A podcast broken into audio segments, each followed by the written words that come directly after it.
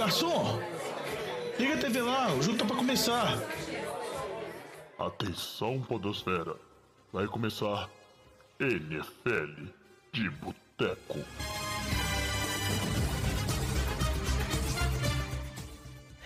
Bem-vindos a mais um NFL de Boteco, seu podcast preferido sobre futebol americano. Eu sou o Thiago Gemelo e hoje temos aqui no nosso boteco Diogão Coelhão. Fala, Diogão. Fala, jovem. Tava com saudade de você, uai. Você não tava aparecendo nos últimos programas. Uai, o Renatinho me expulsou da escala, pô. Agora eu tô de castigo, eu só posso gravar de vez em quando. E ele tá aqui para provar que o Renatinho é o novo ditador do boteco, fica controlando as nossas escalas. E aí o patrão não deixa a gente trabalhar, senão é o nosso dia. Que absurdo, meu jovem, que absurdo. Eu vou ter que combater essa fake news contando toda a verdade. O jovem tentou acabar com o podcast na, na intertemporada e nós fizemos um trabalho hercúleo para salvar o podcast e ele, como estrelinha que é, disse: "Não jogo na pré-temporada". E milagrosamente ele apareceu hoje, né, Diogão? Porque geralmente ele, ele queria jogar só a partir da semana 1. Na verdade, acho que ele tá preparando o terreno dele para fazer a prévia de São Francisco semana que vem, né? Ficaria muito na cara se ele voltasse só para São Francisco. Mas em resumo, com tudo isso que o jovem, o Renatinho, tá falando, o NFL de Boteco virou uma SAF que o Renatinho comprou, então estamos na era da SAF já, agora viramos uma SAF aqui, estamos sobre a regra do Renato, por isso que é temos que falar de news todo o programa, é a única explicação hoje. Renatinho comprou o boteco por um choquito e duas jujubas, tava barato, né? Mas aí, é isso aí, cara, mas eu volto a gravar. Paguei caro ainda. Ah, caro nada, pô, pagou barato, isso aqui vale demais, vale ouro, nossos ouvintes sabem disso. Mas é, tava viajando a trabalho, né? Não deu, porque infelizmente boteco não é meu, meu único trabalho, né? tenho outro, muito menos divertido de fazer, mas estamos aqui, né? Eu escutei os programas ali anteriores e eu vou, confesso, confesso, tá? Que não concordo com nada, então gostaria de ter estado nos programas para discordar de vocês, mas agora eu tô aqui para dar minha opinião, né? E a gente vai falar sobre NFC e EFC Norte nesse programa, né? Duas divisões aí que, é, vamos ver, né? Elas estão um pouquinho sem graça, talvez, não sem graça, mas um pouquinho aquém do que era na temporada passada, né? divisões mais carregadas e que deram uma caída. Antes a gente começar disso, a gente vai fazer giro de notícias, né? Como a gente sempre faz, mas vou pedir então o Diogão para falar com os nossos ouvintes aí, né? É, quais são as redes sociais, quais são os caminhos aí que os nossos ouvintes podem usar para ficar sabendo o que o Boteco está fazendo, é, provavelmente semana que vem a gente vai anunciar o Survivor para quem quiser entrar esse ano, participar com a gente, né? É, estará aí disponível. Então, fala aí, Diogão, quais são esses caminhos, né? Como é que isso funciona? É, nossas redes sociais são sempre NFL de Boteco, Boteco com U. Então pode procurar lá no Facebook, Instagram, no Twitter ou barra X. Pode também olhar lá no nosso Instagram, lá, o link do nosso grupão do WhatsApp, porque cada semana que está se aproximando, vamos dizer assim, o pessoal está discutindo mais, comentando mais sobre a NFL. A gente já teve a segunda semana dos jogos pré-temporada, então a gente já viu alguns jogadores titulares entrando em campo. E procura lá, sempre NFL de Boteco, Boteco com U, que é o jeito certo de se inscrever. É isso aí, Diogão. Né? O pessoal fique ligados, né? O Vitinho já está organizando aí as ligas de fantasy. Esse ano que não vai ter o podcast Fantasy de Boteco, mas você pode continuar mandando suas perguntas lá na rede social ou entrar, né, pro nosso grupo, grupão de WhatsApp, que a gente vai estar lá sempre comentando, tentando responder. E outras coisas que vão acontecendo aí, como o próprio Survival. E a gente tem umas ideias aí de ter mais participações de ouvintes durante é, as gravações, certo? Mas agora então, né, sem mais delongas, vamos seguir em frente aqui para fazer o nosso giro de notícias. Breaking News. E para começar aqui o nosso giro de notícias, né, vamos começar com aquele assunto que sempre aparece aqui pré-temporada, mais ainda, né? Também, por enquanto, né, meu time está escapando disso. Vamos falar de lesões. E aí a gente teve, né, no jogo entre Patriots e Packers, Packers a lesão do cornerback Isaiah Bolden, que gerou muita discussão, né, aquela discussão de sempre nas redes sobre é, os jogos de pré-temporada serem necessários ou não, né, por conta desse risco de lesão, mas a verdade é que futebol americano é isso, né? Mas foi uma lesão que é, foi chocante, ele teve que sair de ambulância. E eu queria saber a opinião do pessoal do Boteco sobre isso, né? Sobre a lesão, os impactos dessa lesão né, no Packers, no, no Patriots em si, que eu não sei se é muito grande, mas principalmente sobre essa discussão, né, de pré-temporada contra é, versus lesões e, e, a relevância ou não, né, de colocar os jogadores em risco. O que, que vocês acham? É, a gente sabe que futebol americano é um jogo que tem muita susceptibilidade para lesões, a gente fica na dúvida de se vale a pena, se não vale a pré-temporada, mas tem que lembrar que é importante alguns jogos pré-temporada para esses jogadores conseguirem garantir o lugar deles nos 53 que vão jogar a temporada regular ou até mesmo no practice squad para poder subir ao longo da temporada. O Isaiah Bolden foi um pick de sétima rodada, então ele não tem o lugar garantido dele. A cena foi realmente uma cena muito chocante, o jogo foi interrompido, foi encerrado depois da lesão. A notícia mais atual é que ele já deixou o hospital, ele até retornou com o time para Foxborough, mas fica aquela dúvida, né? Então, é, é uma lesão que às vezes poderia acontecer num treino, talvez um treino de mais contato físico. A gente tem, às vezes a gente tem aqueles treinos entre times que tem um pouco mais de contato, mas não dá para também tirar completamente os jogos, porque os times em algum momento vão chegar à temporada regular e eles precisam estar em ritmo, né? Tanto na escolha dos jogadores que vão compor o elenco principal, quanto na escolha dos jogadores que vão compor também o Practice Squad e com e ritmo de jogo. Então, acho que tem que tentar buscar essa mescla, mas cada vez mais a gente vê alguns times adotando aquela famosa estratégia de não colocar nunca os titulares, poupar eles praticamente todos os jogos, mas mesmo assim, os outros jogadores que estão buscando espaço, né, que estão lutando para garantir essa vaga, vão estar tá, tá jogando e, consequentemente, correndo risco. É, Diogão, eu concordo contigo. Eu acho que o principal, a principal importância né, da pré-temporada é para a comissão técnica conseguir avaliar os jogadores menos badalados, né? Aqueles que estão brigando por, por um lugar ali no elenco. Geralmente jogadores que vão ter é, salário próximo do piso, né? Da, das suas posições e, e com e, que vão jogar special teams. Então é, é importante para isso. É, é, é, muito difícil você conseguir avaliar é, um jogador sem ele ver uma ação real de jogo. E, e, no nosso grupo de WhatsApp teve muita discussão quanto a isso, né? Algumas pessoas confabulando que é, o real motivo da pré-temporada era, era o Ibope, é questão da, da, de televisão. Eu acho que não é isso, principalmente com essa tendência né, dos times de não colocarem é, os seus titulares. Então, cada vez mais a gente vai ver o jogo começar já com as reservas e terminar ali com, com jogadores completamente desconhecidos. E vale lembrar uma coisa, é, eu acho que a lesão do Damar Hamlin no ano passado assustou todo mundo, então toda vez que um jogador cair desacordado no, em campo, é, eu acho que a liga vai ter uma atenção maior, mas no final das contas o que foi é, diagnosticado foi uma concussão. E se a gente lembrar, será cinco, dez anos atrás com certeza, talvez cinco anos atrás, é, uma concussão do tipo era provável que o jogador voltasse para a partida. Então é, é, é, realmente é importante que a liga tenha essa preocupação maior com a saúde dos jogadores, mas é, felizmente não foi, não foi nada mais grave com, com o Isaiah Bolden. É, mas eu acho que a questão televisão, é publicidade, pesa um pouquinho sim, sabe? A gente sabe que a pré-temporada esteve sob discussão por muito tempo, muito tempo, e aí ela só foi reduzida para três jogos ao invés de quatro quando foi adicionado um jogo na temporada regular. Então eu acho que tudo pesa, no fim das contas, ela não vai. É, não vai acabar, sabe? Ela vai acontecer, é, pode ter sua utilidade ou não questionada. E eu acho que ela é muito útil, sim, né? A forma como a gente assiste o jogo, que às vezes a gente não dá tanto ibope, né, para esses é, segundo e terceiro strings de jogadores aí em campo, mas ela é relevante, né? E ela tem seu papel, da mesma forma que os times também, eles costumam fazer treinamentos conjuntos com outras equipes né, durante a off-season, na parte onde é permitido ter esse tipo de treinamento com contato. Normalmente sempre sai notícia de briga, né, entre o, os jogadores de um time ou outro, e isso agrega bastante. Mas vamos torcer que a gente passe aí o resto da, da pré-season sem grandes lesões de jogadores importantes, né? A gente já perdeu alguns jogadores aí durante a off-season. E vamos torcer aqui para que a gente não tenha que trazer muito desse tipo de notícia para o Boteco aqui, né, na pré-season e ao longo da temporada. Agora, um tipo de notícia que é complicado trazer, a gente tem que trazer também só aquelas notícias que envolvem os jogadores, né?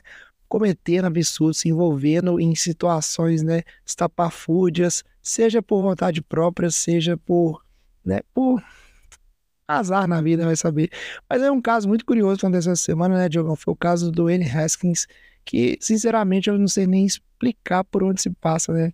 Toda essa confusão toda. Conta aí pra mim, Diogão. É, lembrar que o Dwayne Haskins, ele foi atropelado alguns anos atrás, foi um jogador de primeira rodada, na época selecionado pelo time de Washington, acabou não dando certo, teve-se alguma expectativa, eu lembro na época do draft que ele foi selecionado, muita gente falava que talvez ele fosse o QB mais pronto já para atuar na NFL, e o Daniel Jones, Nova York, foi selecionado antes, mas acabou que se a carreira do Daniel Jones a gente pode colocar como duvidosa até o último ano, onde ele subiu muito de nível, o Dwayne Haskins, a carreira foi trágica, só foi uma tragédia ainda maior a situação onde ele acabou morrendo, atropelado por um caminhão de lixo, assim, uma cena forte, tem as gravações, e as investigações policiais levam a crer a possibilidade dele ter sido drogado, roubado e extorquido antes daquela situação. A gente sabe que o jogador convivia com alguns tipos de problemas, mas a gente fica na espera né, do desenvolvimento dessas investigações para ver até onde pode chegar mas acaba que sempre essas off-seasons da NFL, como o Jovem comentou, sempre tem, algum, tem essas notícias relacionadas a um boletim policial, por mais que essa seja num ocorrido há um tempo atrás. É isso aí, né? A história vai só ficando mais tenebrosa e complicada, né? Como é que pode a carreira desandar tanto e, e resultar né, num fim tão trágico? Mas enfim, vamos seguindo aqui o boletim policial. E aí, outra notícia que chamou a atenção essa semana foi o Jimmy Graham, é para quem se lembra aí, né? O Jimmy Graham foi um saudoso Tyrande na liga, teve uma carreira muito forte no início da carreira ali no Saints, né? Mas agora tá na entrou pro clube aí dos jogadores, né, Renatinho, que tá aí, né? Não, não sabe o que fazer com a carreira, não sabe fazer com a vida, precisando mais de Deus no coração, né? Porque não tem cabimento.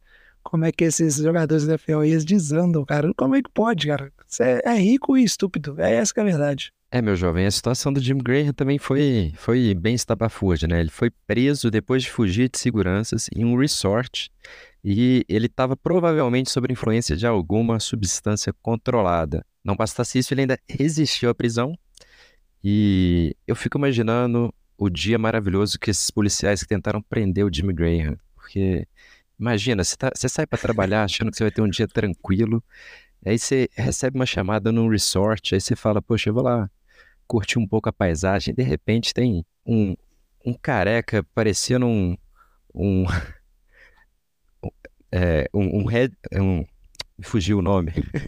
é, mas enfim, aquele troglodita careca de 2 metros de altura, pesando mais de 120 quilos, e você fala, você tem que prender ele, e ele resolve resistir à prisão. Então, deve ter sido, deve ter sido uma situação bem, bem interessante, né? Esse dia de, desses policiais. E o Saints soltou só uma nota, né? Falando de um incidente médico. Suspeitam que ele teve uma leve, alguma convulsão, passou a noite no hospital, tá de volta ao time. Então, é, teve uma, uma passada de pano aí do, do Saints, o time que, em que ele iniciou a carreira e agora voltou, provavelmente para terminar, com um pouco menos de glamour né, do, que, do que o início. É, isso que eu ia destacar, né? Acho que muitos dos nossos ouvintes nem deviam saber, assim, principalmente quem não acompanha mais de perto, que o Jimmy Graham tá de volta no Saints, né? Depois de um, de um período onde ele rodou por alguns times, passou por Chicago, passou por Seattle e tudo mais, agora tá de volta no time do Saints, obviamente, mais uma situação assim, nem sabe se ele conseguir uma posição garantida no, no elenco final, um jogador mais coadjuvante, não tão dominante como em temporadas anteriores. E só para complementar o que o Renatinho falou sobre o policial, teve um acontecimento também, agora não é na NFL, na bola oval, mas eu vi hoje, que está gravando na terça-feira, que um guarda de trânsito multou o Guardiola porque o Guardiola parou num local proibido. E aí, quando ele foi ver que ele viu que era o Guardiola, ele pediu para tirar uma foto. E obviamente o Guardiola estava puto, porque acabou de ser multado, não quis tirar a foto com o cara, com o senhor policial. Aí tem um vídeo desse que viralizou na internet, mas depois você procure, porque os oficiais da lei sempre podem encontrar assim, esses grandes astros. E é sempre uma situação, no mínimo, peculiar. É, mas aí é foda, né, Diogo? Acabar de passar uma canetada no cara e falar assim, opa, tira uma foto aqui pra mim, né? pô. Sacanagem. Mas beleza, chega de falar de dramas policiais, vamos falar de uma situação aqui que é relevante, né? Falar Um do Jonathan. drama. Não, mas aí as novelas de sempre, mas essa aqui, ela tá chegando num ponto interessante, né, Diogão? Jonathan Taylor, né, running back dos Colts, o time acabou de liberar ele para procurar trocas, ou seja, a gente pode estar em vias de ter uma movimentação super interessante antes da temporada começar. Queria saber de vocês aí, Renatinho, né, Diogão, o possíveis times, o que, que você acha disso, sabe? Porque essa novela tá com um cara que ia se desenrolar pela temporada, íamos ter rollout, mas não, cara, eu acho que deixar o Jonathan Taylor, né, é, ir procurar mercado, acho que é uma solução interessante pra gente que é, somos fãs, assim, ver se algum time vai ser usado, se algum time vai pagar o que o Colts quer, né? Então, é, eu queria saber a opinião de você sobre isso aí pra gente encerrar o nosso bloco de notícia. Ô, jovem, eu não sei se essa novela vai se enterrar, vai se encerrar tão rápida, porque acho que a conta não fecha muito, porque o time de Indianápolis, teoricamente, está interessado num pique de primeira rodada ou num pique de segunda rodada, e o Jonathan Taylor está interessado num contrato gordo para running back, assim, de mais 12 milhões por ano. Então, acho difícil essa conta fechar, porque eu não vejo nenhum time na NFL hoje pagando caro por ele e tendo que estender o contrato dele, assim. Acho que algum time poderia ter interesse, mas se fosse estender o contrato dele, mas não teria, dizer assim, a justificativa de pagar caro. E não sei se o Jonathan Taylor iria para algum time sem a expectativa da extensão do contrato. Então, eu acho que essa conta não fecha. Vale lembrar que nessa off-season, um pouco, alguns meses atrás, o time dos Chargers também liberou o Austin Eckler, running back, também para procurar a troca. O Eckler procurou, procurou, e no final das contas acabou voltando, ficou em Los Angeles, teve uma extensão de contrato mais ou menos assim, ganhou uns bônus a mais. A gente tem a, a novela do Barker lá que demorou para assinar a tag, depois renovou o contrato ganhando um pouquinho a mais. Eu sei que a situação do Jonathan Taylor é mais, vamos dizer assim, conflituosa, teve os atritos dele via Twitter com o dono, mas sinceramente eu não vejo assim times. A gente especula, por exemplo, Miami, que é um time que está muito interessado em vencer agora, que acabou perdendo o Dalvin Cook para os Jets, poderia ser. O time do Washington Commanders, talvez tivesse interesse, mas está no processo de transição. Não sei se esse running back seria a peça que falta.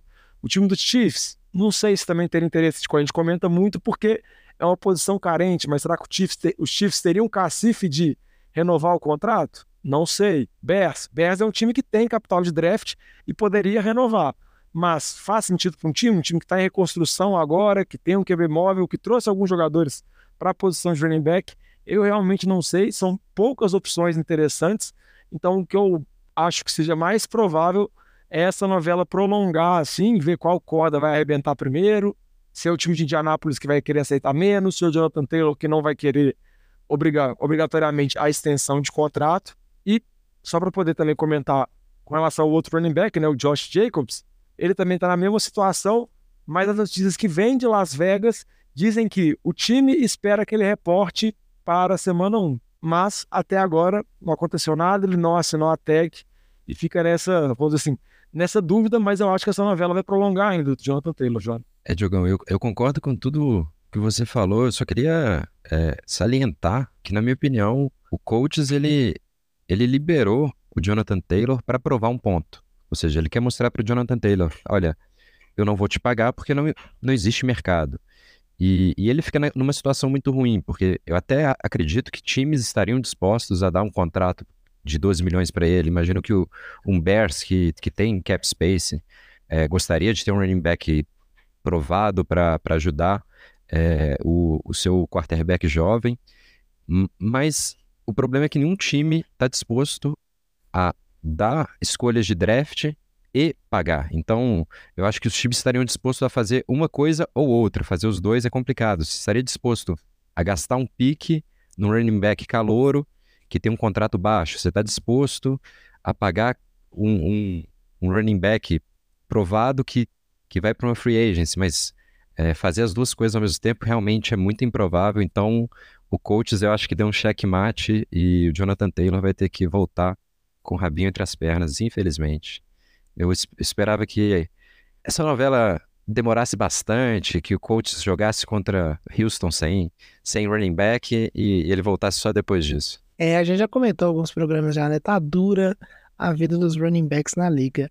Mas agora vamos seguir né, para o nosso próximo bloco e vamos falar um pouquinho da, da NFC Norte e dos times que compõem essa divisão.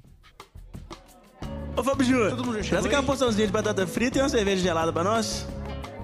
E para começar, né, a falar da NFC Norte, o, essa divisão aí que já foi uma das mais carregadas e mais fortes da NFC. Hoje em dia, será? Não sei, nem tanto. Quem começa aí, né? Vamos na ordem de colocação dos times da temporada passada. E quem começa falando pra gente é o Diogão, falando sobre o Minnesota Vikings. Antes de eu falar, o Renatinho só gosta de fazer sempre comentários dele sobre os confrontos de divisão. Pode ir. Então Renato. fala, Renatinho. Eu vou ter a honra de, de falar dos confrontos de divisão. Então, a NFC Norte vai enfrentar esse ano a NFC Sul, que a gente já comentou dois programas atrás, talvez a divisão mais fraca da liga, e a AFC West, ou seja, o confronto dentro da conferência. É um confronto mais tranquilo, mas em compensação, o confronto entre conferências bem complicado. A AFC West provavelmente é a divisão mais carregada, com Chiefs, Broncos, Chargers e Raiders. Então essa é a situação, um confronto um pouco mais tranquilo e outro bem, bem complicado. Bom, Renatinho, manda brasa, Diogão. Então, beleza, então. Vamos começar então falando, igual o jovem já disse, sobre o vencedor, o time de Minnesota Vikings, que teve uma campanha na temporada passada 13-4. Muitos vão lembrar da temporada passada, podem dizer que essa campanha foi mentirosa, porque acabou que o Vikings venceu muitos jogos apertados, muitos jogos com viradas no final, viradas lideradas pelo Kirk Cousins. Algumas derrotas foram bem marcantes. A gente tem, por exemplo, a derrota contra o time do Philadelphia na semana 2, que tomou atropelo. A derrota contra o Dallas Cowboys também, que Dallas passou o trator completamente sobre Minnesota. E tem a derrota no jogo de wild card, né, na pós-temporada, contra os times dos Giants, onde os Vikings eram favoritos, tinham vencido os Giants já na temporada regular, mas acabaram perdendo um jogo. E eu acho que muito disso se deve à defesa, que eu acho que eles tentaram endereçar reforços. Então eles trouxeram a secundária, que foi a segunda pior da NFL em jardas em 2022. A gente acaba lembrando, principalmente, quem teve algum jogador do ataque dos Vikings em fantasy, que todo jogo de Minnesota era um tiroteio, então eles trouxeram alguns jogadores, como o Byron Murphy, que veio de Arizona, draftaram o Mac Blackton e o Jay Ward, então eles tentaram melhorar isso e estão apostando numa continuidade de ataque, também vai ter mudanças, né? É a segunda temporada do Kevin O'Connell, que é o head coach do time, que veio do Rams logo após o título, mas tem algumas mudanças. A principal mudança é a saída do Dalvin Cook, running back que durante toda a carreira foi draftado para o Minnesota e teve toda a sua carreira lá, foi para o New York Jets, e também a saída do Adam Thielen, que também é um dos principais recebedores, assim, vamos assim, da história mais recente do Vikings, um jogador que não foi draftado, mas que teve uma carreira brilhante por Minnesota, e vamos ver como que os substitutos vão conseguir repor essas saídas, né? O substituto automático do Dalvin Cook é o Madison, que sempre entrou bem, principalmente nos jogos que o Dalvin Cook estava fora, ou também complementando o Dalvin Cook. Vamos ver agora se ele consegue aguentar esse piano todo, se consegue carregar esse piano. A gente esperava que talvez o time de Minnesota pudesse fazer alguma movimentação no off-season para trazer alguém para acompanhar ele, mas não fez. O Madison está lá e parece que vai ser o principal corredor. E para substituir a saída do Adam Thielen, tem a chegada do Jordan Edison, recebedor, draftado também no draft, se não me engano, na primeira rodada. E Vikings espera ter, vamos dizer assim, com a dupla Justin Jefferson e o Jordan Edison se desenvolvendo, uma dupla de boa de recebedores. Lembrando também que tem o KJ Osborne lá. Então, eu acho que é um time que a campanha da temporada passada era um pouco mentirosa, né? Porque esses jogos apertados, se jogar de novo, provavelmente eles vão perder mais do que aconteceu na temporada passada, que eles praticamente quase não perderam essas partidas disputadas. E vamos ver como que fica essa divisão, né? Uma divisão que teve a saída do Aaron Rodgers e, teoricamente, o de Minnesota, a gente pode falar que é o favorito, algo do tipo, mas a gente não sabe ainda. Outro aspecto importante também que eu acho que, que vale a pena comentar é que esse pode ser a última temporada do Kirk Cousins como QB de Minnesota. Lembrando que esse time do Vikings trouxe o Cousins, está pagando uma grana alta por ele, né? Porque ele veio como jogador estando no mercado livre, pegou aquele contrato 100% garantido, que na época foi um grande choque da NFL, porque Minnesota acreditava que era um time contender, que podia disputar e até chegou a conseguir chegar aos playoffs, mas nunca chegou numa final de conferência, nunca realmente sonhou mesmo de perto com o Super Bowl. Vamos ver como vai acontecer, se esse vai ser realmente o último ano do Kansas dos Vikings e se esse time de Minnesota ainda consegue extrair um pouco mais, porque eu acho que a janela assim de desenvolvimento da defesa muito boa já foi de algumas temporadas atrás. Eu acho que passou um pouco do ponto, mas ainda numa divisão que, concordo com o Jovem, igual ele comentou, não é uma divisão tão forte assim, talvez possa fazer algum barulho. Cara, o. Rapidamente, assim, o time do Vikings, eu acho que é um time que claramente está mais que mesmo é, encerrar esse ciclo do Kirk Cousins.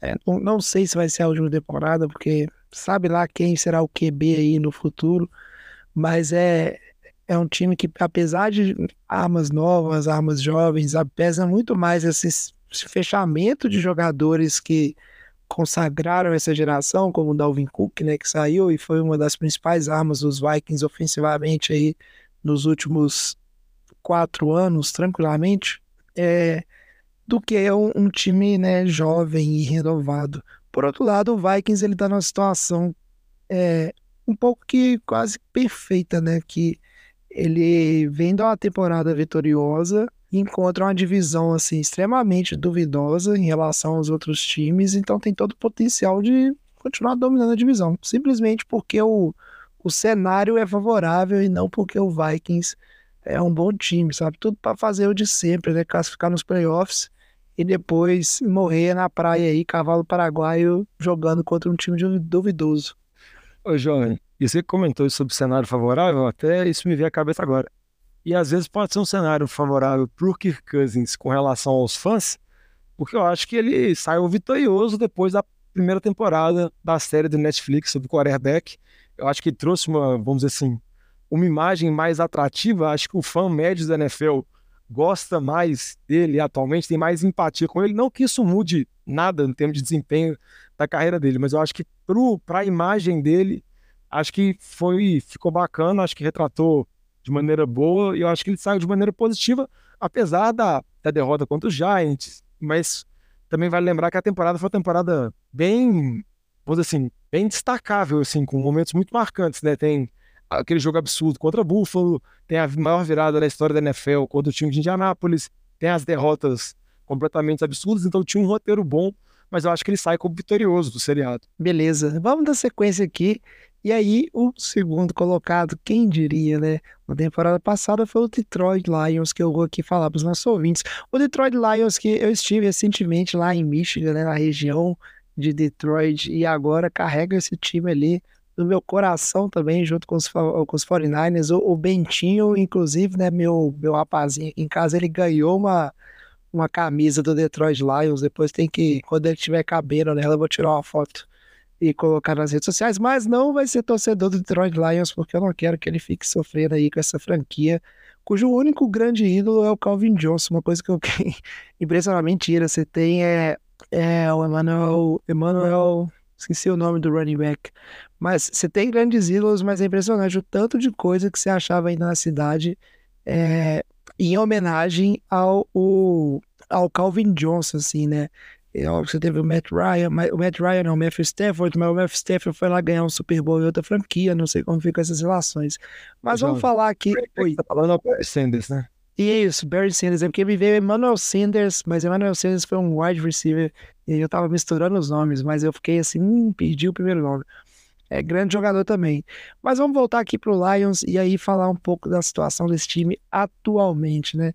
O Detroit Lions, que teve uma temporada surpreendente, né, na temporada passada, né, conseguiu aí uma temporada vitoriosa e ficar em segundo na frente do Packers. Não sei nem quantos anos isso não acontecia, mas é um time que é, ainda é um time em reconstrução e tem sido muito elogiado desde a temporada passada. Como é que a reconstrução do Lions ela tem sido feita de maneira correta ou está acontecendo de maneira correta. Né? A gente sabe que o QB né, que veio na troca com o Stafford foi o Jared Goff, ele continua sendo QB, continua sendo um ponto de interrogação, porque muita gente desconfia dele, mas tem a missão de liderar esse ataque aí, que a maior diferença né, do ataque da temporada passada foi a troca dos dois running backs, né? a gente tinha a dupla da temporada passada aí com o DeAndre Swift, o Jamal Williams, e agora a gente tem o Dave Montgomery, né, que veio de Chicago, e o calor, o Jamar Gibbs, né, que foi draftado. Então, uma nova dupla, mas ainda aquela situação, né, de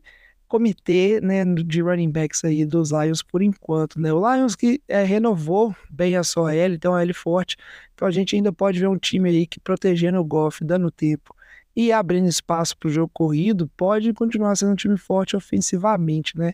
O que a gente vai ter que ver diferença é como é que vai ser a situação em relação à defesa, né? O Lions protagonizou na temporada passada vários tiroteios, onde o ataque marcava muito ponto, mas a defesa também tomava muito ponto. Jogos super divertidos de assistir que acabavam com o time do Lions perdendo, né? Várias dessas derrotas aí foram jogos que o time poderia ter ganhado, várias das vitórias foram jogos que o time poderia muito bem ter perdido. E aí o time tentou resolver né, sua principal carência, que é a secundária, né? Posição prêmio, todo time aí parece ter problema secundária, trazendo vários jogadores, né? Na estatística aqui que o Vitinho trouxe pra gente nessa pauta maravilhosa, foi a terceira pior defesa em jardas cedidas, né? E aí trouxeram vários é, jogadores secundários. Para citar aqui, né, o CJ Gardner Johnson, que veio de Filadélfia, Cameron Sutton, que veio de Pittsburgh, Emmanuel Mosley, bem conhecido ali do 49ers, apesar que grandes jogadas, mas os seus defeitos, mas é um bom jogador. E Brian Branch, né, um pique de segunda rodada. Então, resta saber o que, que essa nova composição do, do Lions é no sentido de tentar resolver seus problemas e manter essa reconstrução, se eles vão conseguir manter esse pique ou vão oscilar né? E eu acho que tudo que o torcedor do Lions quer é ver o time ter uma consistência de uma temporada para outra, como sinal de que a equipe está na direção correta, né, para se tornar uma equipe aí consistente, vitoriosa que, que vocês acham desse time aí? Eu vou apostar no Lions, viu? Não pra, mas não para vencer. Esse ano eu tô sensato. Eu queria apostar no Lions, oh, jovem, mas eu, eu cometi o erro de adicionar o Giants ano no, no programa passado como minha aposta de wildcard. Não sei se vai ter espaço, porque eu ainda acho que o Vikings leva, leva divisão, porque é, o time do Lions, ele, ele tá construindo, ele tá no caminho certo. Eu acho que um ponto positivo é o treinador, né, o Dan Campbell. É, dá para ver como os jogadores compram, né, os discursos emotivos dele, a forma como ele, ele se importa, né, como ele realmente é, demonstra se importar. E mas eu, eu não sei se eles estão prontos para detronar o, o Vikings. Eu acho que o Vikings ainda, ainda tem mais elenco. E, e, é engraçado, né? Porque essa divisão que até pouco tempo atrás era uma divisão de defesas muito fortes. A gente acabou de comentar de, de dois times que tem como ponto positivo o ataque, né? Então, são jogos, como vocês dois comentaram, muito divertidos de assistir, é, principalmente para gente que não é fã de nenhum dos times, mas que sempre tem um, algum, algum time sempre acaba com um final trágico ali, com, é, ou com uma vitória surpreendente no final, ou então com uma derrota de cortar o coração. É, você comentou, Renatinho, igual eu falei de Minnesota que venceu vários jogos apertados, Detroit foi um time que perdeu vários jogos apertados, principalmente na primeira metade da temporada passada. Porque eu acho que Detroit tem que tomar um pouco de cuidado é com a questão da expectativa, né? Porque temporada passada, vamos dizer assim, não se esperava muita coisa. Obviamente era o time do Hard Knocks, então tinha um pouco mais de informação, tinha um pouco mais de interesse sobre o time, mas acho que essa temporada, por conta do bom desempenho ano na temporada passada e na expectativa de evolução, né, que é a expectativa nat natural, acho que chega com chega com, vamos assim, com mais pressão. E como não tem um bicho papão igual tinha essa divisão há quatro, cinco anos atrás, onde o Green Bay quase sempre ganhava e o Aaron Rodgers passava o carro quando se vai de, de divisão, acaba que, que o time dos Lions acho que chega com expectativa. Também acho que Minnesota é o favorito, né? Não vou revelar o meu palpite ainda para deixar um pouco de, de charme, mas eu acho que tem que tomar cuidado com isso, porque senão a pressão pode ser muito grande se começar com um desempenho abaixo. Vamos falar, Renatinho? Diogão, eu tava apostando que você ia fazer uma piada sobre o Lions, mas parece que não veio. Não, não, essa, com relação à aposta dos Lions, eles já tiveram vários problemas, assim, vamos dizer assim, no CT de treinamento deles, tem o Jameson Williams, que foi uma grande aposta dos Lions, com o perdão do trocadilho, que foi um recebedor draftado muito cedo, temporada passada, que ficou machucado. Atualmente está suspenso por conta de questões de aposta também. No caso dele, se não me engano, acho que ele apostou Nenecida Boway dentro do CT dos Lions. A gente até comentou disso sobre um programa, um negócio, uma história muito louca. O Lions também teve outros jogadores que tiveram relacionados, só que esses outros jogadores já foram dispensados. Fica, vamos dizer assim, eu acho que eles ainda apostam, de novo para usar o termo, no retorno do Jameson Williams, porque tem o Amon Ra Seth Brown, que é um ótimo recebedor, mas falta uma outra opção nesse jogo aéreo, né? Lembrando que o DJ Hawkinson saiu no meio da temporada passada para os Vikings, então acho que eles ainda demandam disso e pelo que eles investiram no Jameson Williams, acho que eles esperam algum retorno, mas, de novo, ele já está envolvido também com problema de lesão, então talvez pode se tornar um grande bust, né?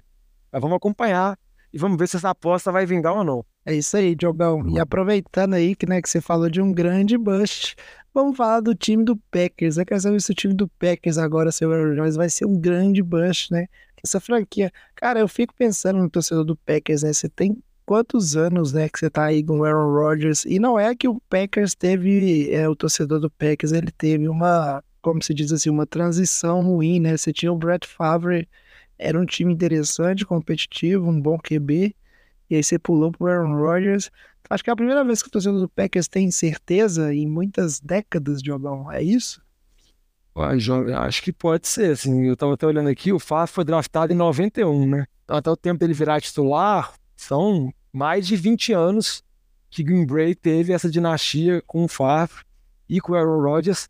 Alguns podem até questionar que essa dinastia que teve mesmo com relação a QB dominante, sempre entre os tops da liga, não reverteu em tantos anéis de Super Bowl assim, poderia ter sido mais vitorioso, mas é uma mudança brusca, né? Tem lá o Jordan Love com um tempo lá sob a tutela do Rodgers, tutela entre aspas, né? Porque o relacionamento não era dos melhores, mas Green Bay fez essa aposta agora e eu acho que tá confiando, né? O Jordan Love já mostrou alguns bons momentos nessa pré-temporada assim.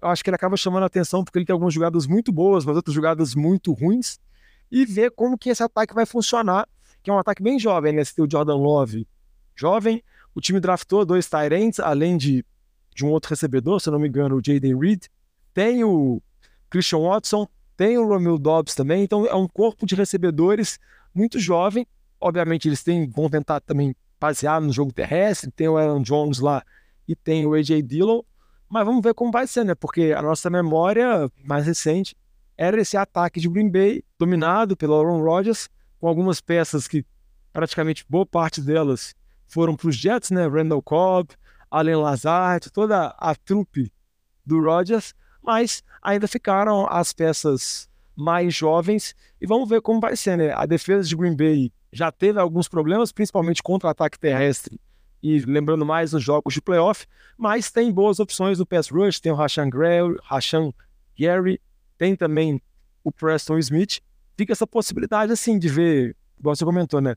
Como será esse time de Green Bay sem o Aaron Rodgers, que eu acho que é uma coisa que vai ser diferente para muita gente. Mas eu também não me surpreenderia se o Jordan Love tivesse, tivesse um bom início, porque além do tempo que ele está sob maturação, ele já mostrou alguns bons momentos também na pré-temporada e para temporadas anteriores. Renatinho, acho que ele duvida de mim. Ah, eu me surpreenderia, porra. Não é possível que, que vai ter o terceiro não, QB bom na sequência. Não, tá não, tô falando que vai ser um, um QB de franquia, um QB extremamente vencedor, igual o Rodgers e o Favre. Não, você também não acha que vai ser um QB horrendo, igual muita gente acredita. Ou muita gente torce para ser, só para rir. Eu não tenho todo esse amor por ele, não, Diogão, para continuar com os péssimos trocadilhos que a gente tem feito. Mas eu acredito que o Packers é grande candidato para brigar pelas primeiras escolhas do draft no, no, ano que vem. Sei que, que os torcedores vão ficar bravos, vão falar que o time é bom, que Jordan Love está fazendo excelentes partidas de pré-temporada, mas a gente já comentou, pré-temporada não vale nada.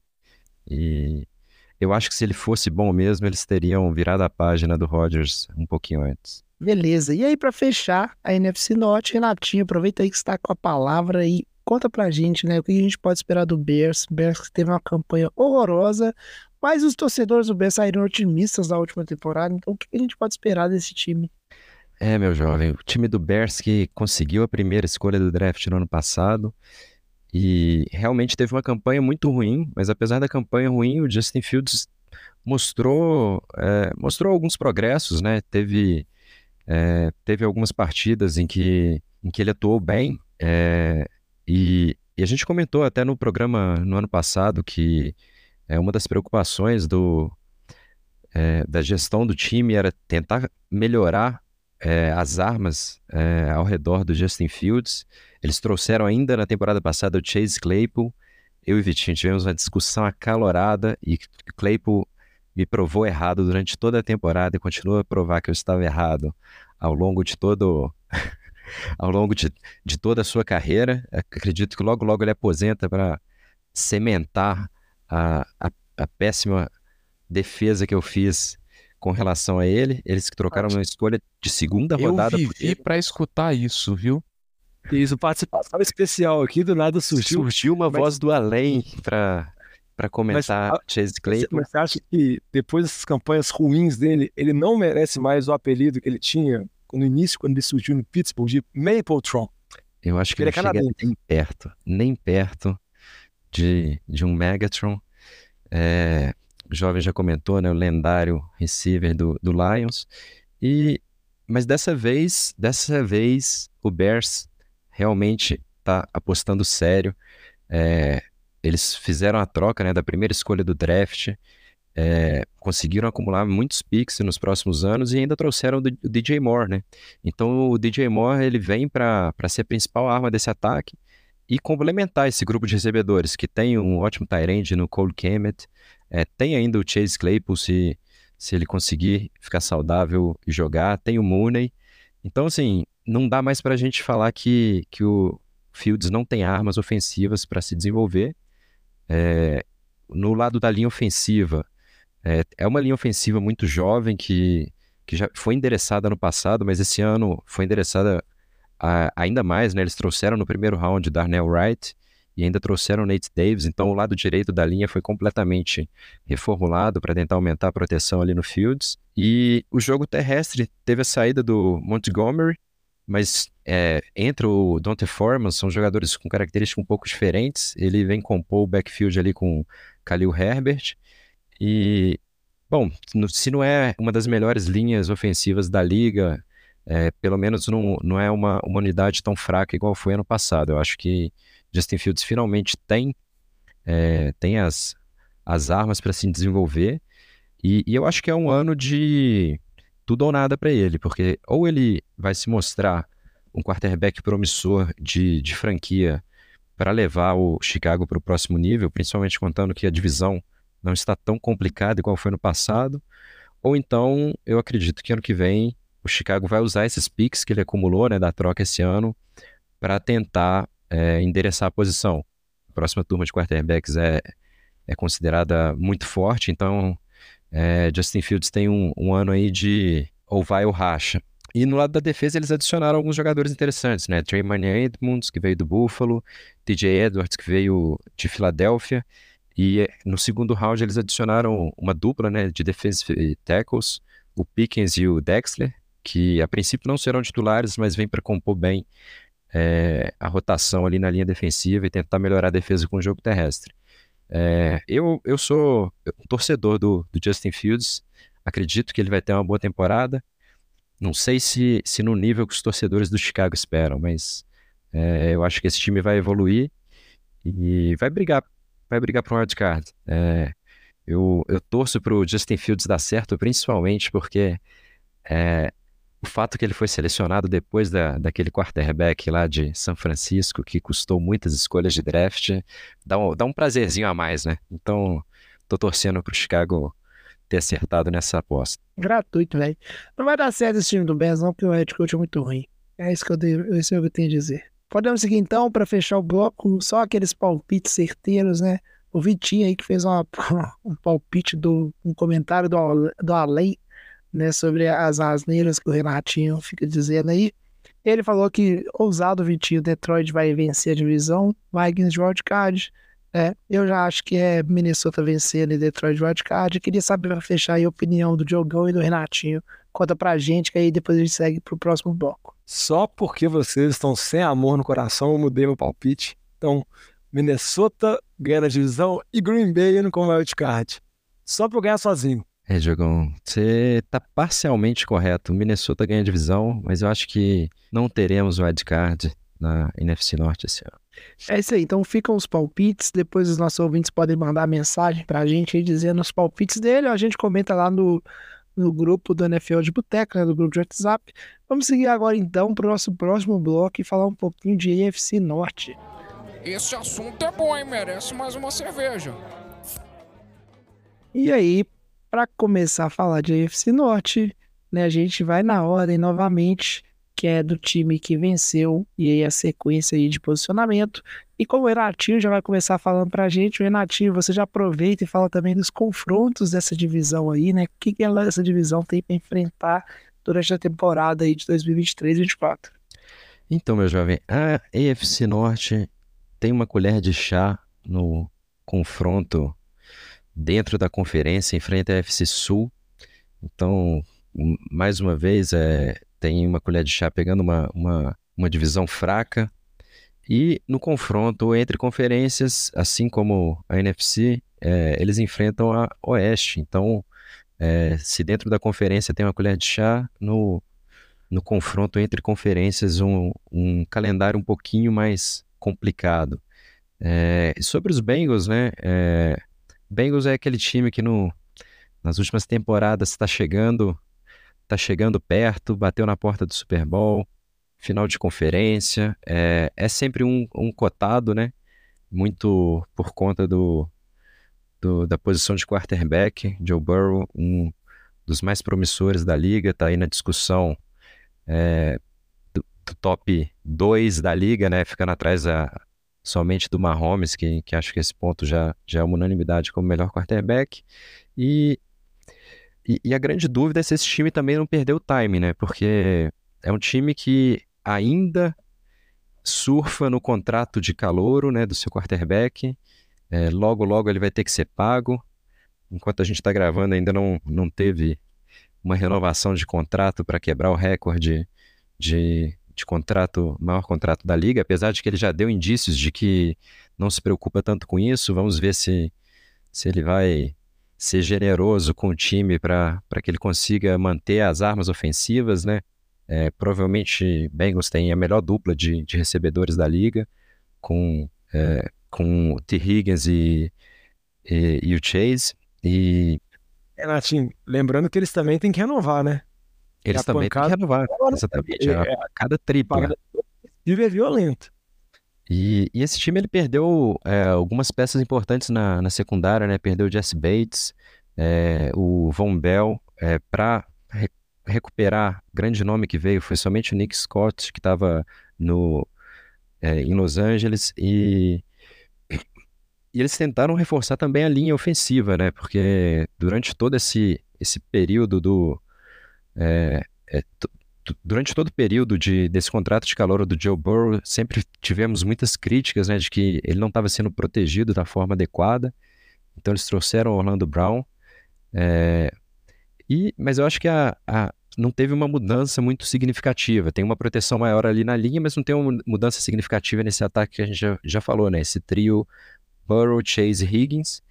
E, e a dúvida que a gente tem é, é, esse vai ser o ano que o time finalmente chega é, consegue levar o anel para casa ou, ou será que ou será que eles não vão conseguir dar esse próximo passo, né? Um time que está sempre ali batendo na porta e talvez, como o Diogão adiantou, não é que tem um contrato para renovar, tem três.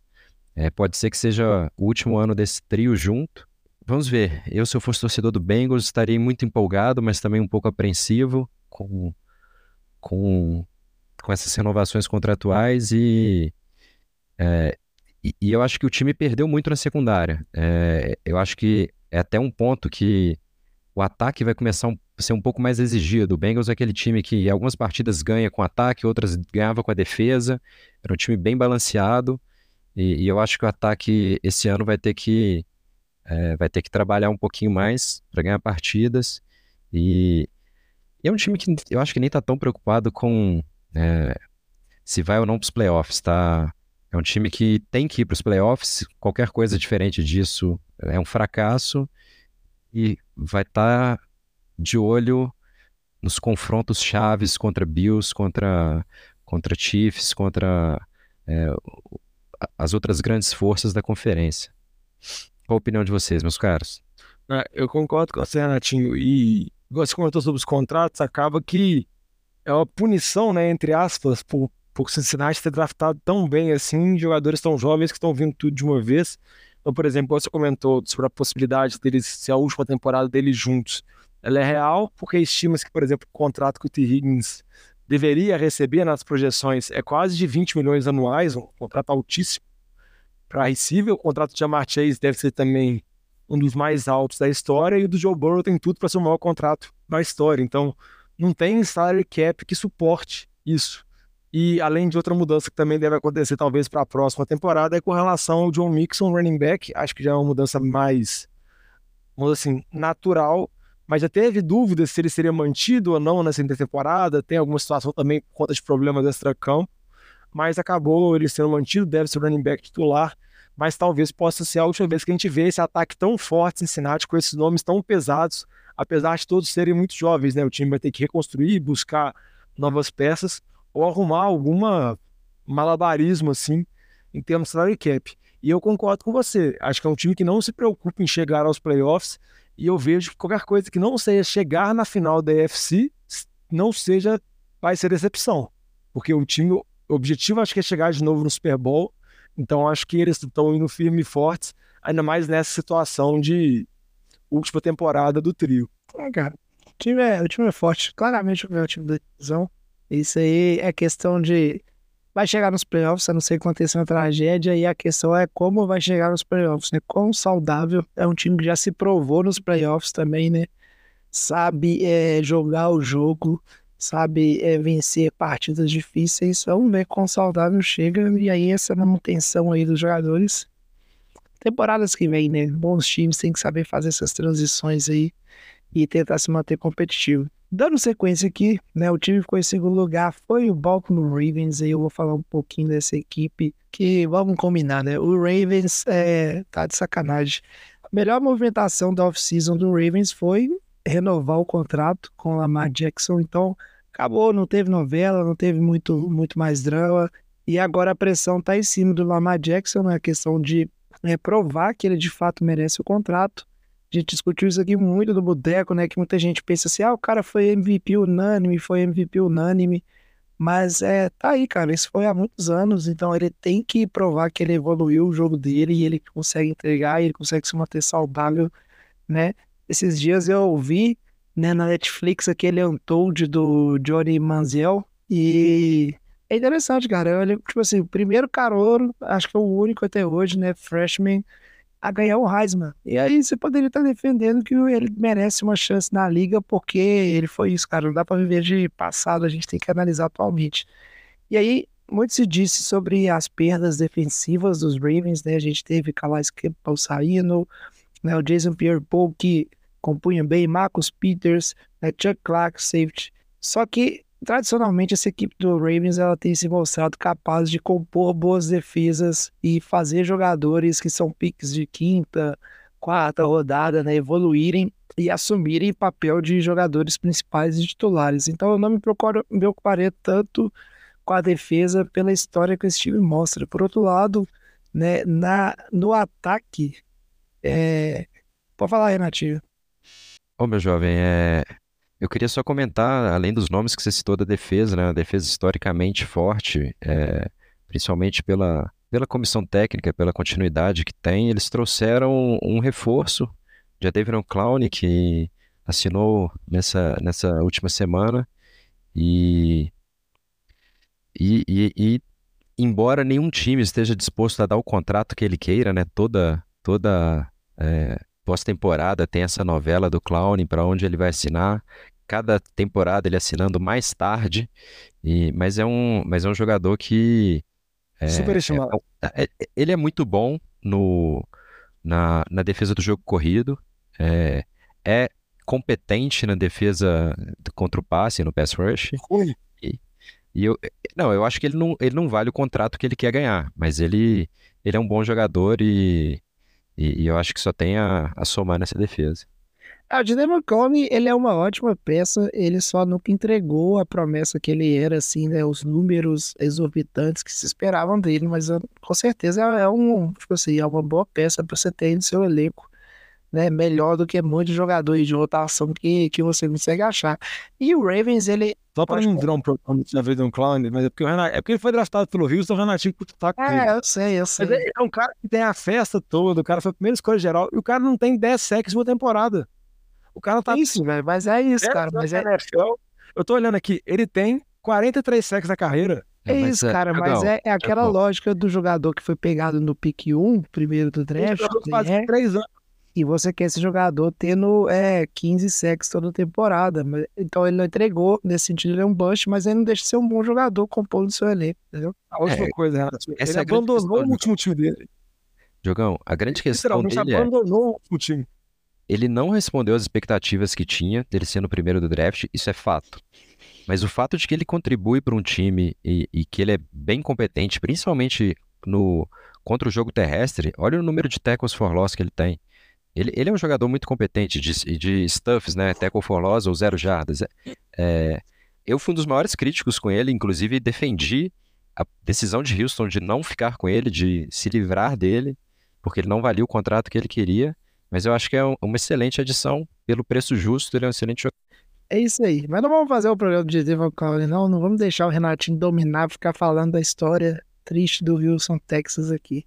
Mas, né, para terminar aqui a, a conversa sobre o Ravens, é, é um time carente, né? É um time que trocou, né, ofensi- ofensivamente falando, é um time que trocou seu coordenador ofensivo, saiu o Greg Orman e entrou o Todd Monken, que veio da Universidade de Georgia. E aí é um ponto importante, né, da gente tentar entender. A gente bateu assim na temporada passada muito na tecla o quanto que as opções de passe do Lamar Jackson, né, as armas aéreas que ele tinha ali para jogar aéreo eram fracas.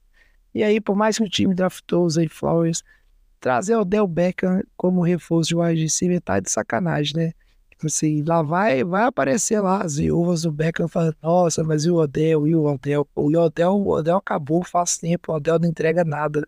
Só fala e vive da fama, tá igual o Neymar. Agora é cabelinho, é, é, entendeu? Então, complicado, sabe? Acho que é um time que investiu pouco numa carência e ainda tem esse papo que o Todd Monken ele vai trazer, é, ele vai pegar esse time e trazer um, uma renovação no jogo aéreo, né? E a gente sabe que o Ravens tá certo, né? Ou tem dado certo no jogo corrido. Então eu sou um pouco cético do sucesso do Ravens é, nessa temporada, mesmo com o Lamar, com, com o contrato renovado. Estou um pouco cético da- do sucesso que esse time pode ter. João, eu também estou um pouco cético. Eu acho que os principais pontos assim, de dúvida, como a gente comentou, é a questão do, do corpo de recebedores, por mais que o Zay Flowers vem jogando bem, o receiver que foi draftado nesse começo de temporada, mas tem as dúvidas relacionadas também às questões de saúde, porque esse time é um time que conviveu com muitas lesões. O Lamar, na- nas últimas duas temporadas, teve problema. Os running backs também, nas, nas últimas temporadas, também teve problema. Vários jogadores chaves de defesa ficaram machucados. E por mais que eu brinquei com o Javier Declano com o Renatinho para provocar, eu tenho certeza que ele vai jogar bem em Baltimore, porque isso é uma coisa que Baltimore faz, né? Pegar jogadores veteranos que conseguem produzir. Então, eu tenho certeza que produzir bem ele vai, o Renatinho vai fazer isso, mas já estou dando meu contra-argumento aqui, para poder já deixar claro que em Baltimore ele tem a carta coringa, então vai dar certo, beleza? Mas eu também não vejo muitas perspectivas boas, não. Diferente do time do Pittsburgh Steelers, que eu posso falar que talvez seja o time queridinho dos analistas, dos repórteres nessa pré-temporada, porque acho que a gente pode dizer que existe a hype dos Steelers, muita gente elogiando o Ken Pickett, muita gente elogiando o desenvolvimento dele, muita gente com expectativa para esse segundo ano dele. Óbvio que tem algumas críticas ainda com relação ao jogo terrestre, o último jogo da última pré, o último jogo que teve agora, né, na segunda semana da pré-temporada, com mais dúvidas ainda sobre o desempenho do Ned Harris, que também é um jogador que foi draftado alto e nunca provou o seu valor, mas tem muita expectativa com relação ao Kenny Pickett, ter o segundo ano também do George Pickens. Então, vamos ver como vai ser. Lembrando que uma coisa a gente sabe do time de Pittsburgh, né? Enquanto ele for treinado pelo Mike Tomlin, ele não vai ter campanha abaixo de 50%. Então, talvez ele possa não chegar aos playoffs, igual não chegou na temporada passada, tendo a campanha 9-8, mas vai ficar próximo ali, vai ficar brigando pro wildcard. Mas eu acho que pode ter uma boa perspectiva, sim. O, o Pickett não teve uma primeira temporada assombrosa, mas a gente pode, igual o Renatinho falou, um time igual o time de Baltimore, que é bem treinado, tem uma comissão técnica estabelecida, a gente pode repetir a mesma coisa para o time de Pittsburgh. Então, acho que dá para esperar uma evolução e dependendo se a evolução nem precisa ser a hype que está tendo, talvez possa dar um sonho de Pittsburgh disputar mais essa divisão, conseguir uma vaga no wildcard, porque boas peças nas defesas tem, principalmente no pass rush comandado pelo TJ Watt, que faz tipo 43 sacks em duas temporadas. Hum, é, vamos ver, cara. É, dizer, é, um, é um time interessante. Eu acho que algumas coisas que a gente falou do Lions elas podem ser transcritas pro Steelers, mas por outro lado, eu acho que o Steelers é, existe uma hype muito grande em relação ao Tony, o time que nunca tem uma temporada com mais derrotas do que vitórias, sabe? Acho que tem que, tem que ter um pouco é, devagar com a dor aí, né? Que o, o Santa é de barro, né? Vários desses nomes, tipo assim, o Najee Harris joga muito, o, o Pickens, né? Catches impressionantes, mas tudo vai girar em torno do Kenny Pickett e da evolução dele, e isso é uma incógnita muito grande, cara. Ele pode continuar tendo uma temporada medíocre, ele pode regredir, né? Tão difícil. É, concordo contigo, jovem. Tudo vai depender do desempenho do Pickett, também conhecido como Mãozinha. E mas é, eu acho que esse, essa mística do Tomlin é muito. É, eu acho que é quase uma aura que, que melhora a capacidade técnica de todos os jogadores, porque ano passado mesmo a gente achou que seria a primeira temporada negativa dele e o time foi melhorando, foi melhorando e conseguiu terminar 9-8. E é aquele time que perde uns jogos que você não acredita que, que ia perder e acaba vencendo outros também surpreendentes. Então, as partidas do Steelers costumam ser uma caixinha de surpresas. E falando em caixinha de surpresas, outro time que pode ser surpreendente essa temporada, infelizmente, é o Browns. Eu queria. É, ele que foi o último colocado da divisão na temporada passada, com 7-10. Eu queria estar tá aqui falando para vocês que o time é horroroso, que vai ficar em último. Afinal, meu queridíssimo Houston Texans tem, tem a escolha do, do Browns da primeira rodada no próximo ano. Mas a verdade é que o Browns tem um elenco muito sólido, né? Tem no ataque tem uma das melhores OLs da liga, tem é um excelente running back no Chubb. É, agora tem dois receivers que é, eu sei que vai ter muita discussão se eles são de qualidade ou não, mas a verdade é que não é um corpo de recebedores fraco com o Cooper e, e o Elijah Moore. É, talvez não tenha um, um que se destaque mais e seja claramente o, o, um receiver 1 na liga, mas é, é uma dupla bem competente. A defesa é muito forte, né? DL tem Miles Garrett, é, eles perderam o excelente já Devon Clowney, que a gente já comentou dele, e seus menos de 10 sacks, mas é um jogador que tem impacto na defesa. Mas tiveram outras chegadas, né? É, teve a chegada do Okoronkwo, é, eu com certeza não pronunciei certo o nome dele.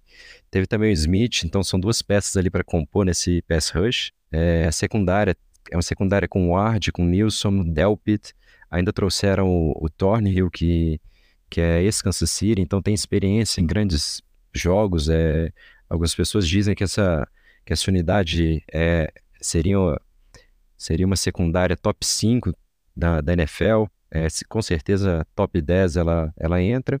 E a dúvida principal vai ser: o Watson entrega como quarterback ou não? Se ele vai voltar a ser o jogador promissor que, que foi é, nos tempos de Texans, ou se ele vai jogar igual jogou ano passado. Ano passado ele voltou depois de muito tempo parado, né? Toda aquela novela com Houston, depois a suspensão pela, pelas, é, pela, pelos supostos casos de assédio, né? E então ele teve somente seis jogos como titular, mas é, desempenho muito abaixo do que do que se espera, principalmente se a gente considerar o salário dele e o tanto que o Browns pagou para ter ele como jogador, é, além da, da mancha na imagem do time, né, por, por todas as questões extra-campo. E ano passado ele teve só pouco mais de 1.100 jardas, 7 touchdowns, 5 interceptações, completou menos de 60% dos seus passes e um rating pífio de 79.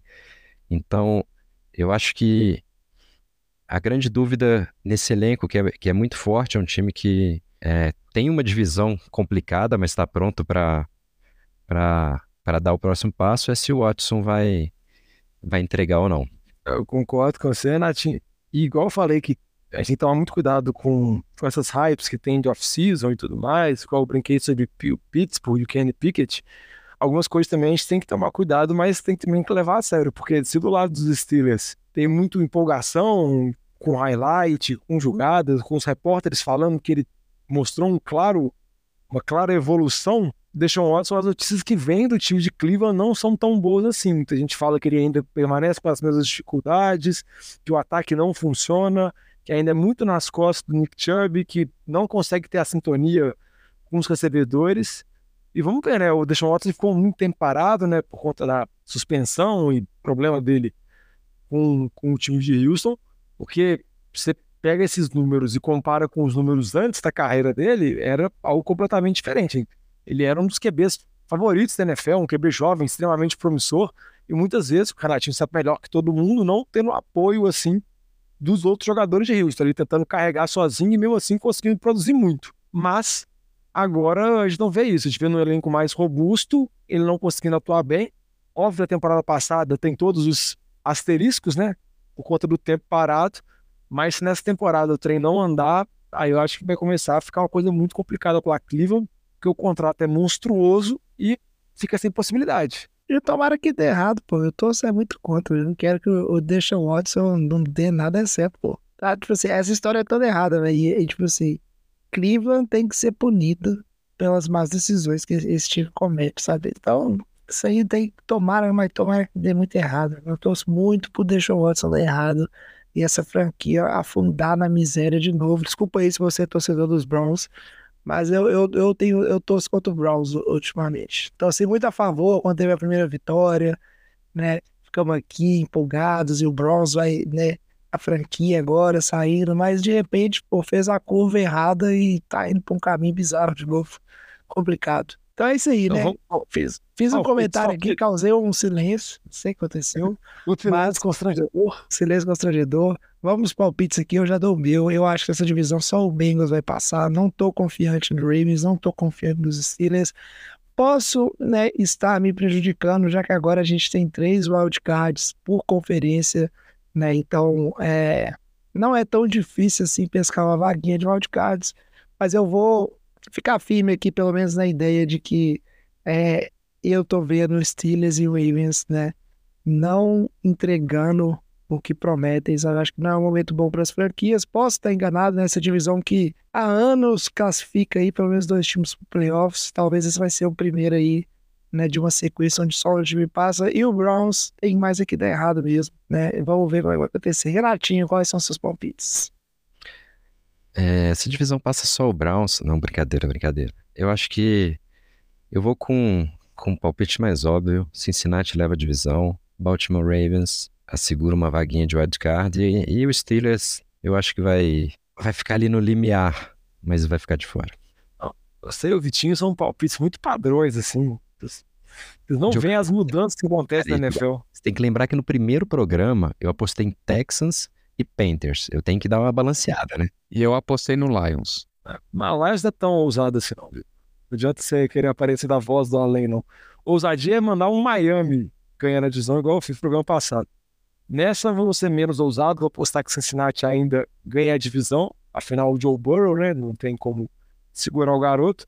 Mas apostarei que Pittsburgh irá com o wild card. Mike Tomlin irá conseguir mais uma vez uma campanha acima de 50% e irá alcançar as vitórias para chegar mas, ao wildcard. Mas, Jogão, o Burrow tá saudável? Porque eu falei do, do Bengals e eu esqueci de citar a lesão dele. Ele joga a primeira ah, partida ele, da temporada? Provavelmente sim, ele teve uma lesão que assustou muito na pré-temporada, mas ele tem o um tempo de recuperação.